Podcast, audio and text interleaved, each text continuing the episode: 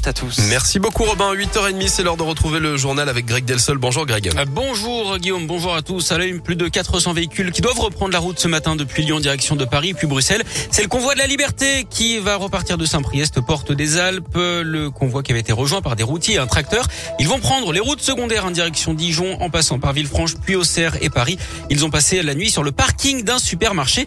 Écoutez Laurent Gobi, l'un des coordinateurs du mouvement dans la région. Hier soir, on était très, très, très nombreux parce qu'il y avait le les convois qui arrivaient en convergence. Et puis, euh, il y avait déjà un gros comité d'accueil de soutien ici sur le parking de Saint-Priest, du parking d'Auchan. Il y a le convoi donc euh, du sud-est euh, qui est arrivé vers 23h30 et on avait l'impression que c'était interminable. Toute la partie à droite du parking d'Auchan, plus devant l'entrée du principal, les parkings sont pleins. Il y avait de la musique, il y avait un groupe avec un concert, un mini concert, il y avait des barbecues avec merguez, brochettes, tout, tout voilà, avec une solidarité extraordinaire. Tout était gratuit, boissons, nourriture. La manifestation rassemble des antipasses, des antivax, mais aussi des gilets jaunes, des personnes qui luttent pour le pouvoir d'achat et contre la hausse des prix des énergies.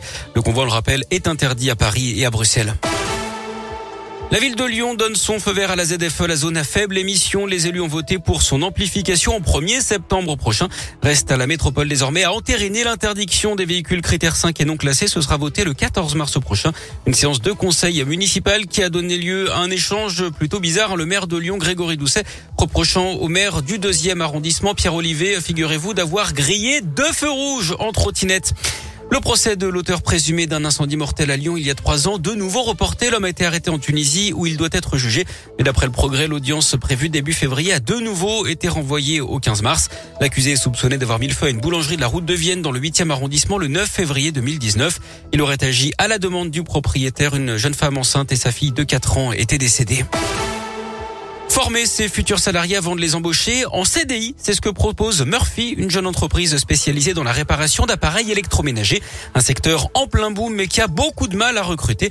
L'entreprise a donc trouvé la solution en proposant ses propres formations, six mois de théorie et de pratique. À la clé, un contrat en CDI pour 75% des personnes formées. À Saint-Priest, la prochaine promotion commencera début mars. Cinq sessions de recrutement ont été organisées depuis le mois de janvier. Le reportage de Léa Dupérin. Quand on a le bon niveau d'eau, le circuit vient s'ouvrir, on arrête l'alimentation. Est-ce que tu peux me réexpliquer? Penché au-dessus d'une machine à laver, Benoît, technicien formateur, interroge les candidats. Ils sont âgés de 20 à 50 ans, pas forcément diplômés.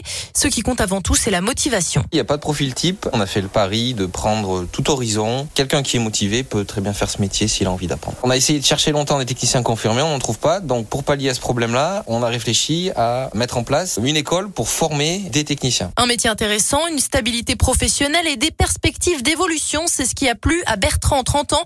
Il est venu de Dordogne pour passer cet entretien. Ça va être un confort euh, que je n'ai pas depuis euh, maintenant un peu plus de 10 ans que je suis dans le monde du travail. On commence vraiment au bas de l'échelle forcément, mais il y a euh, tous les ans une réévaluation de notre situation avec l'évolution de salaire également. Beaucoup de responsabilités et d'autonomie et ça c'est quelque chose que j'apprécie. Huit paliers de salaire sont proposés pour évoluer dans l'entreprise. Une quinzaine de candidats seront pris en formation à Saint-Priest. L'entreprise Murphy a déployé le même dispositif de formation près de Paris, de Lille et de Nantes.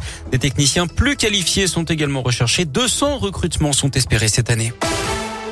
Et puis un mot de sport avec euh, du foot féminin avec l'OL contre Soyo à 21h ce soir. Et puis on aura également du basket. Nouveau match de relique pour l'Asvel qui reçoit les Grecs du, Panathinaikos. Rendez-vous à 20h à l'Astrobal.